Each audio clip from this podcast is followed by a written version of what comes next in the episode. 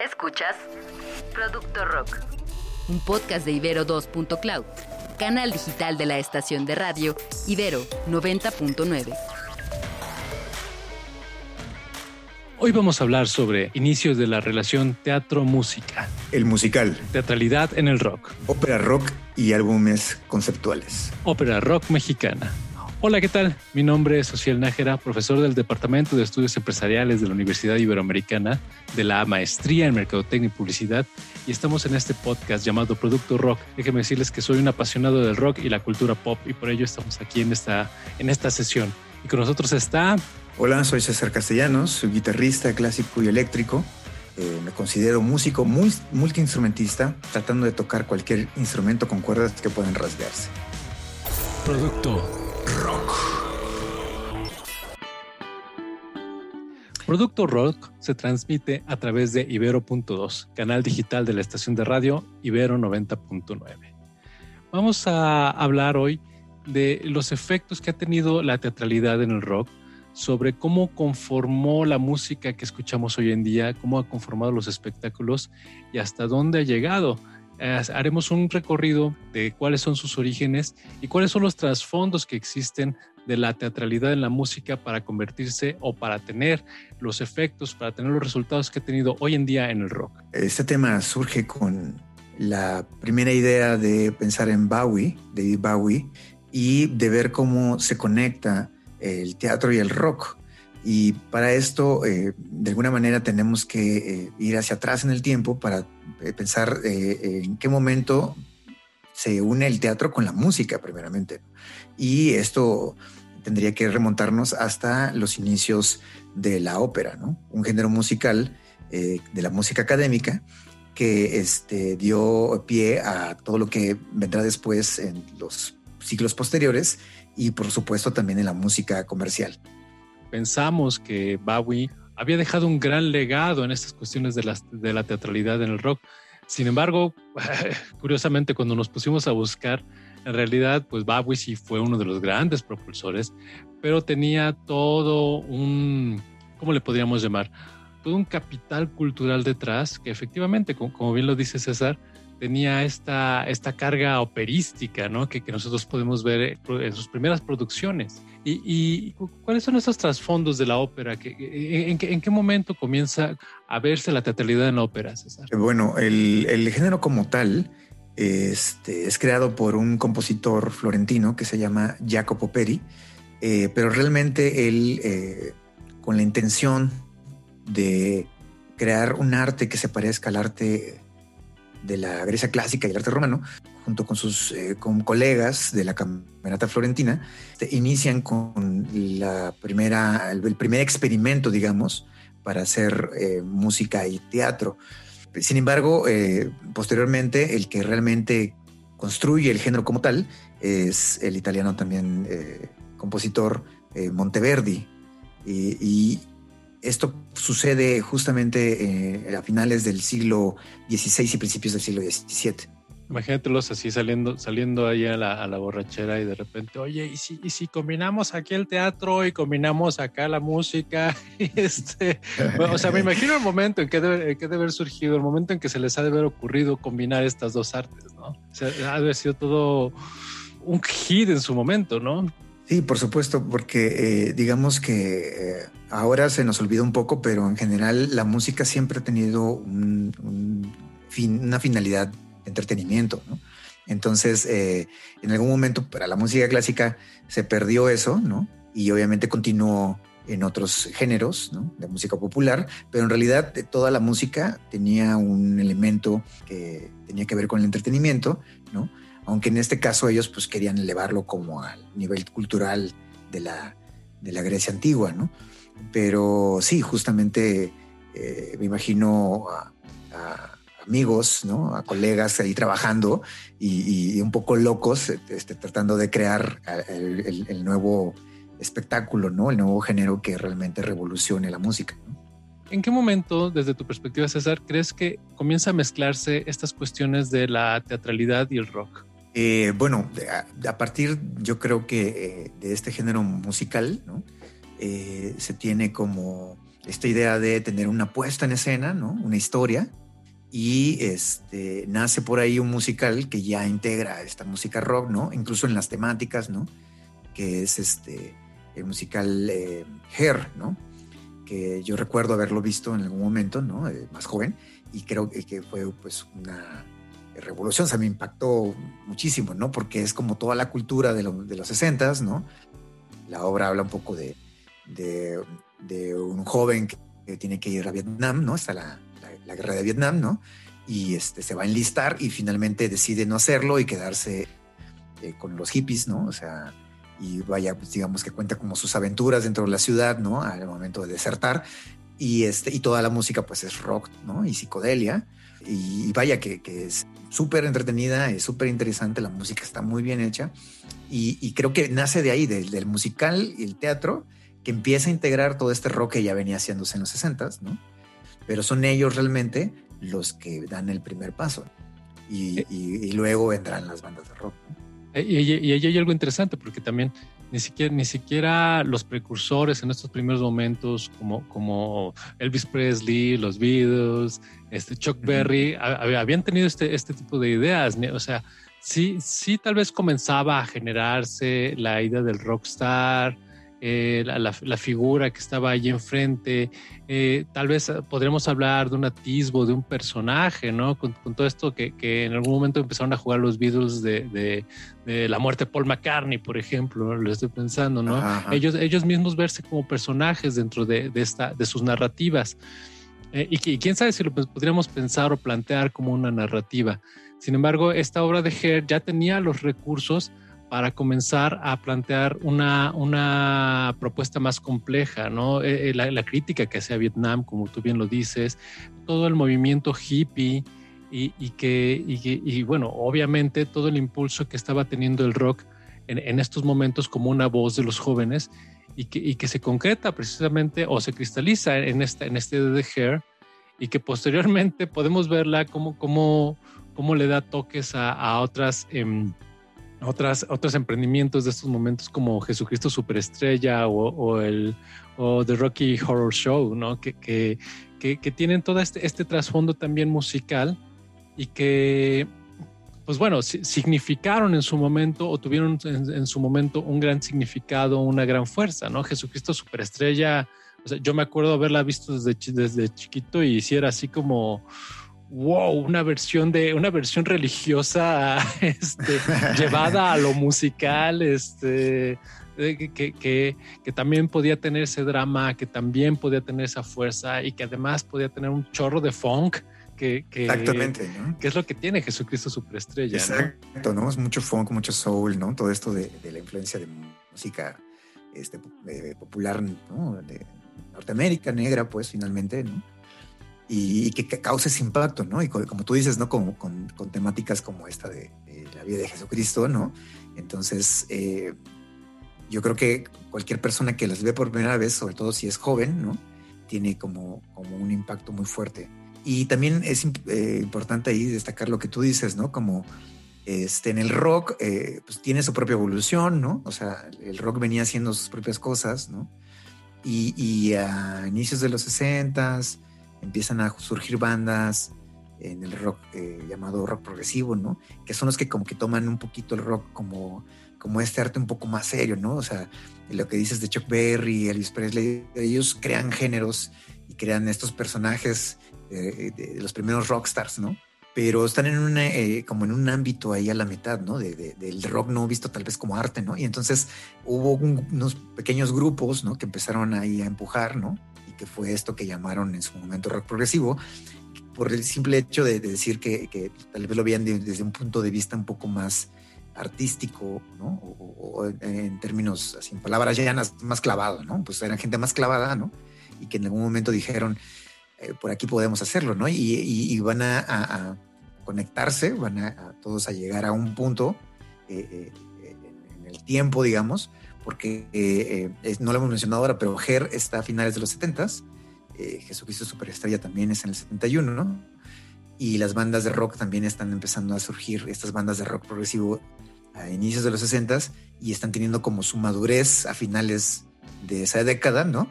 Y entonces eh, como que la explosión va a suceder eh, en la transición de esa década, ¿no? De, finales de los 60 y principios de los 70, ¿no? Y, ya va a haber, ahora sí, bandas que empiezan a pensar de esta manera de, ok, o sea, ya, ya en el musical eh, este, está pasando esto, ¿no? Están contando una historia, están montando una obra con música rock, ¿no? Y entonces imagino perfectamente a, a, rockeros diciendo, pues vamos a hacer algo así, ¿no?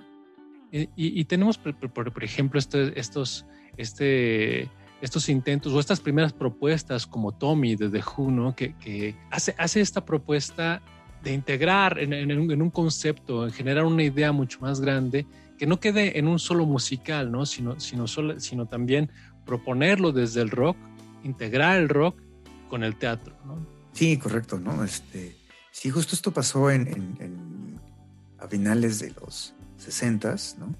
Y por ahí eh, incluso logramos detectar tal vez alguna versión primigenia de, este, de estos intentos, ¿no? Que podrían dar pie a lo que hizo The Who. Pero como bien platicábamos, ¿no? O sea, eh, The Who eh, fue recordado por esta ópera rock Tommy, ¿no? Un álbum que tuvo un gran éxito. Y, un poco como haciendo analogía a lo que decíamos de la ópera, ¿no? de Jacopo Peri que, intenta hacer esto con sus amigos, ¿no? Y que de alguna manera eh, empieza como a, crear el estilo, pero, pero finalmente, eh, si tú le preguntas incluso a los músicos clásicos, nadie recuerda a Jacopo Peri, es decir, o sea, mm, si se acuerdan es porque lo tuvieron que aprender en la clase de historia, pero, pero realmente Monteverdi es así como el, como el, que se toma como realmente creador, ¿no? y y que, llevó el género a, la estructura que debía tener la ópera, etcétera, etcétera. Entonces Siempre yo pienso, hay otro más vivo, ¿no? Siempre hay alguien que toma una buena idea y dice yo lo puedo hacer mejor. Aquí pasa lo mismo, ¿no? Con The Who, yo creo que eh, la obra previa que se llama The, Pretty Things, no la he escuchado. Me, me interesa no clavarme en esa parte, pero pero justamente, ¿no? O sea, tal vez fue un experimento que no tuvo el impacto que tendría lo que hizo Tommy, ¿no? Que, incluso pues hay una versión, este, hay una película, ¿no? Eh, de, toda la puesta, ¿no? En escena. No tengo yo idea si, si primero se pensó como una obra de teatro o directamente se pensó como una película, que es esto que pasa ya con, el siglo XX, ¿no? O sea, desde que ya tenemos al cine como un elemento más, ¿no? O sea, es, un, es una plataforma más en la cual eh, pueden plasmar toda esta idea de, de teatral, teatralidad, ¿no?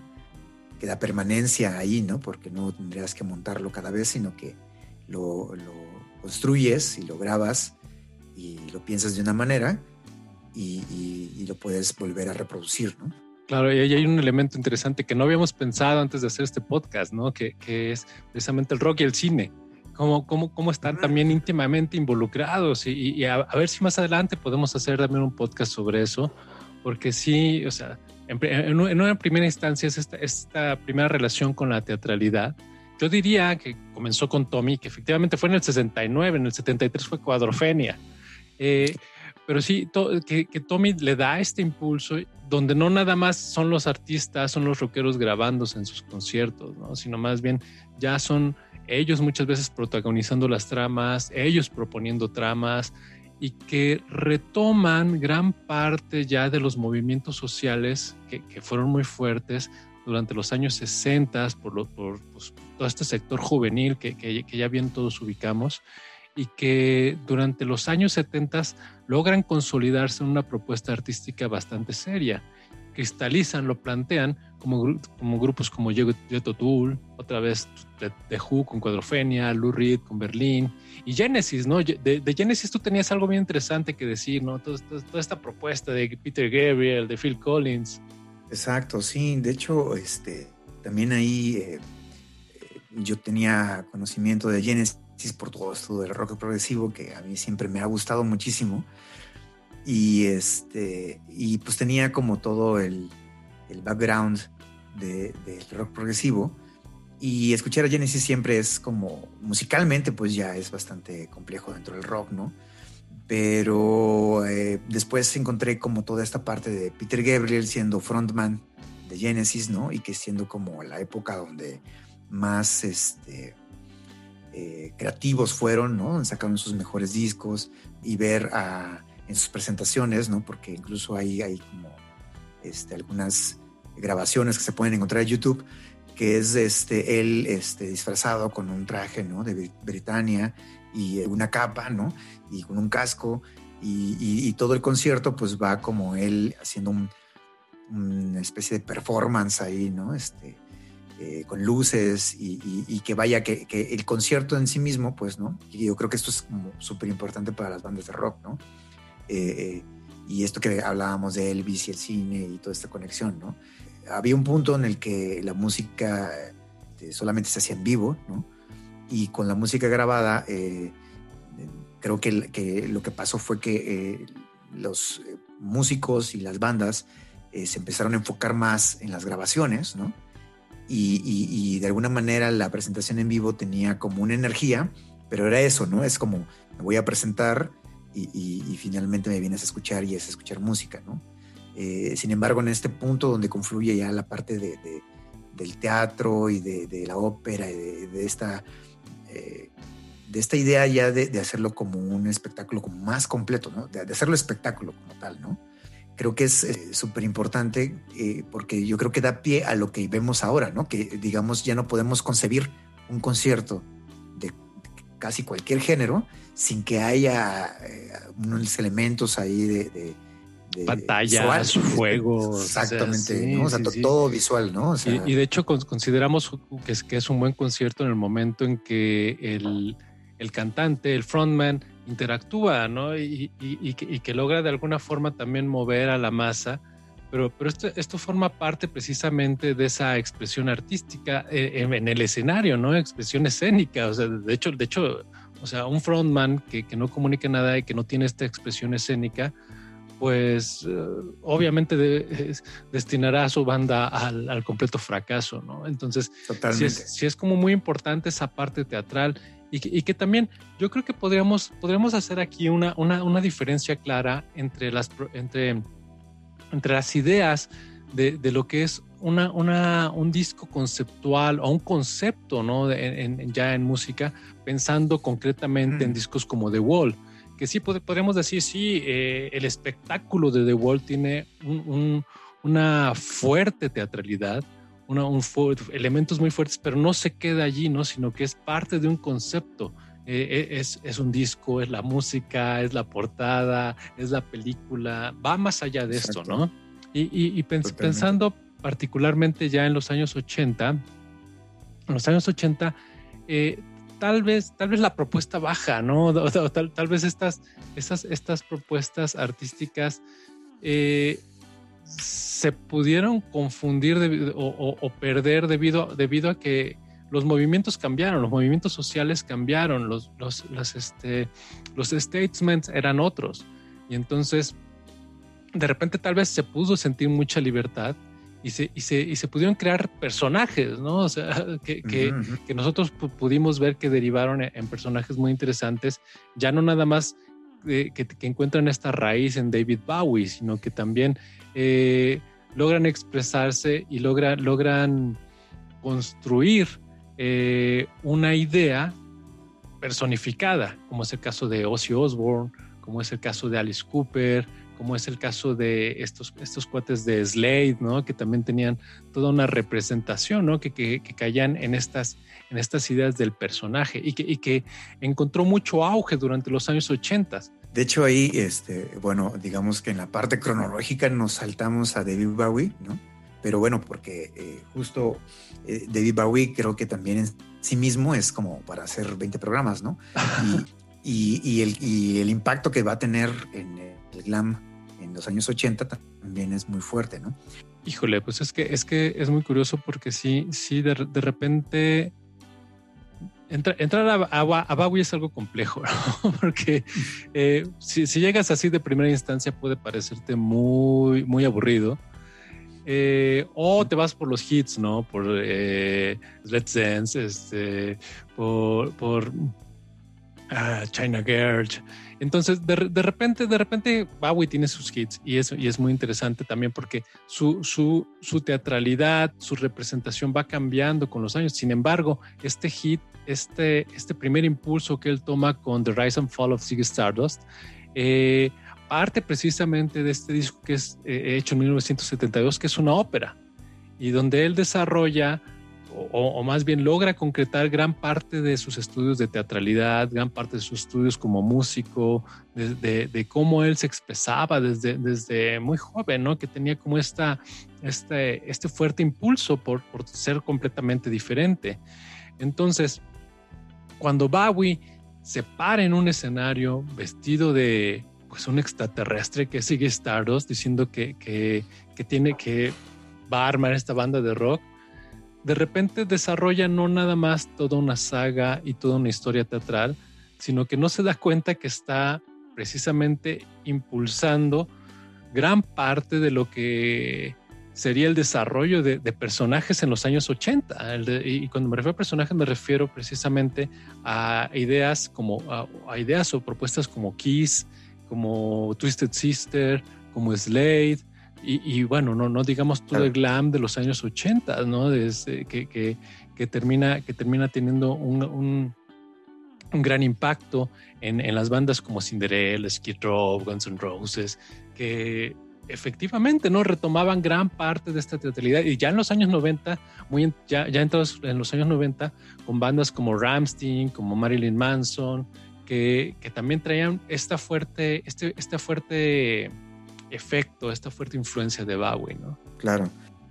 ¿Qué, expresiones tenemos aquí en México sobre, sobre la teatralidad y el rock, César?